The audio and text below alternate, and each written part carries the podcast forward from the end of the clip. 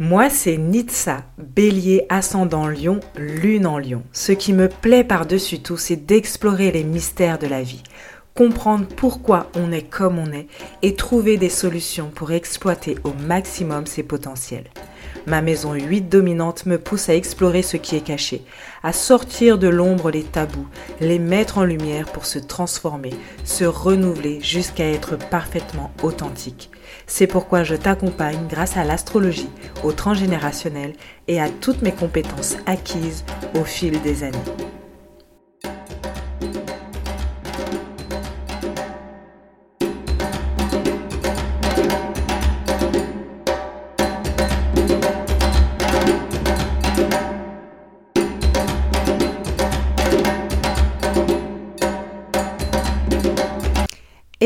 Je suis ravie de te retrouver dans ce nouvel épisode dans lequel je m'attaque à des idées reçues, un épisode court sur le transgénérationnel ou l'astrologie Aujourd'hui, on va parler un peu d'astrologie, mais de hum, spiritualité de façon générale, de développement personnel de façon générale, puisqu'on va parler de l'ego. Il y a beaucoup, beaucoup, beaucoup de contenus qui t'aident à te débarrasser de l'ego, qui te disent euh, qu'il est important en fait de ne pas écouter son ego, euh, qu'il faut le chasser, euh, que c'est quelque chose qui t'empêche d'avancer que voilà, comme si l'ego était quelque chose de très néfaste pour l'être humain.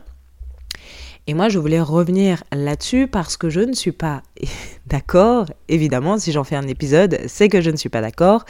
Euh, l'ego n'est pas néfaste pour l'être humain. Bien au contraire, s'il n'y a pas d'ego, il n'y a pas d'être humain. Il n'y a pas d'être humain au sens où on l'entend. Donc, L'ego, qu'est-ce que c'est? L'ego, il est représenté en astrologie par le Soleil, la planète Soleil. Je sais que le Soleil n'est pas une planète, c'est euh, simplement beaucoup plus facile de parler comme ça en astrologie. Il est représenté par le Soleil et quand on parle un peu de spiritualité, finalement, il est aussi représenté par le chakra plexus solaire. L'ego, c'est quand même l'identité, c'est qui on est c'est ce qui nous permet de connaître notre valeur, de savoir qui nous sommes, comment est-ce que on peut euh, s'exprimer dans ce monde, c'est l'expression de soi, c'est le caractère premier, c'est le soi, c'est nous. Donc, si on enlève l'ego, qu'est-ce qu'il reste? Je ne sais pas. Par contre, là où il faut travailler, c'est euh, évidemment euh, à rendre cet ego beaucoup plus harmonieux et beaucoup plus aligné, puisque euh, évidemment, quand on voit des gens qui dominent, euh, qui créent des situations néfastes, c'est parce que ils ont un ego qui entretient, on va dire, une relation un peu malsaine avec le soi. C'est qu'ils sont dans des énergies assez euh, basses, si on peut dire ça comme ça, euh, de leur soleil. Si j'ai euh, soleil en verso, mon ego va me permettre de savoir quelle est ma valeur. Donc ma valeur, c'est que oui, j'ai des pensées différentes, je suis innovant, je peux être un génie sur certaines choses, euh, je pense à la communauté, je suis libre et euh, je travaille dans mon quotidien pour toujours m'affranchir en fait des règles imposées par cette société pour simplement être pleinement libre. Si je regarde l'aspect euh, dissonant de cette ego, de cette expression de soi, de cette identité en verso, eh bien, euh, je vais vouloir peut-être juger les autres euh, sur leur façon d'être. Je vais peut-être hyper détaché, être trop détaché et pas du tout dans mes émotions.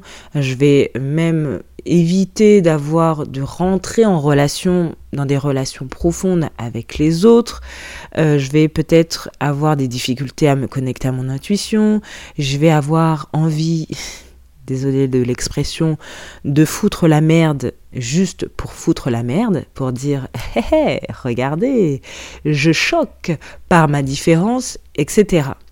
Ça, c'est pas que euh, si on est face à une personne comme ça, donc il y a beaucoup plus d'ombre hein, du verso, mais si on est face à une personne comme ça, euh, on ne va pas se dire oh il faut que euh, cette personne se débarrasse de son ego. Non, elle ne doit pas se débarrasser de son ego, elle doit se connecter à ce qui est beaucoup plus beau et beaucoup plus lumineux de son ego, de son identité.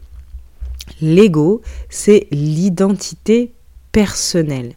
Quand notre identité personnelle, elle est intacte, ben on, sait qui on est. Et on sait qu'on mérite l'amour, qu'on mérite la gentillesse, qu'on mérite le respect, que euh, le monde va nous rendre ça également euh, sous la forme, je sais pas, de travail, de relations, euh, dans notre vie de tous les jours. Par contre, les personnes qui ne savent pas qui elles sont, qui sont déconnectées de leur ego, de leur identité personnelle, elles vont avoir besoin de reconnaissance, d'attention, et elles vont peut-être aussi au lieu de générer des choses belles, harmonieuses, qui aident le monde, elles vont peut-être générer des, choses chaotiques. L'ego n'est pas à détruire.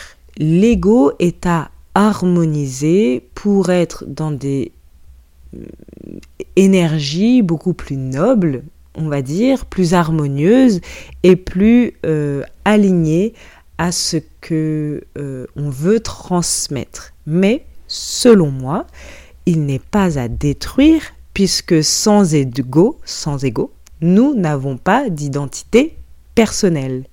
Par contre, l'ego ne doit pas être notre seul béquille, ne doit pas être euh, ce sur quoi on s'attache en fait uniquement, si je dois reprendre l'astrologique, l'astrologie, pardon, eh bien, euh, on doit s'attarder. En fait, on n'est pas que notre soleil. Il y a aussi nos besoins, notre monde intérieur avec la lune. Il y a aussi nos pensées, notre façon de communiquer, avec Mercure. Il y a aussi ce qui nous donne envie de combattre, d'avancer, qui nous motive avec Mars.